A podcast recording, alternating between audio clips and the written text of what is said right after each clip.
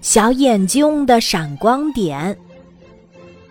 一天，我到南京路上的一个小书屋去选购图书。我正在翻阅一本漫画书时，有两个小女孩走到我身边停下，各从书架上取下厚厚的书来翻看。过了一会儿，只听“咔”的一声，我抬头一看，那个文文静静、鼻梁上架着眼镜的小女孩，慌忙用手捂住了快要被撕掉的一页书。怎么啦？旁边那个胖胖的、梳着两个羊角辫的小女孩问。小眼睛捧着被撕坏的书。朝羊角辫耸了耸肩，叹了一口气。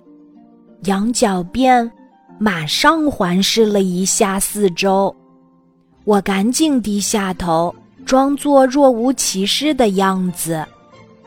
只听羊角辫悄悄地对小眼镜说：“没有人注意到我们。你快把破的那一页对好，合上书。”赶紧把它放回原处。小眼睛立刻照着羊角辫说的，把书合上。正要往那一排书里插时，他又迟疑了一下，慢慢的把手缩了回来。羊角辫着急地说：“快点儿呀，让人发现就麻烦了。”小眼睛。摇了摇头，站在那里，似乎在想着什么。我抬起头，目光继续停留在小眼镜身上。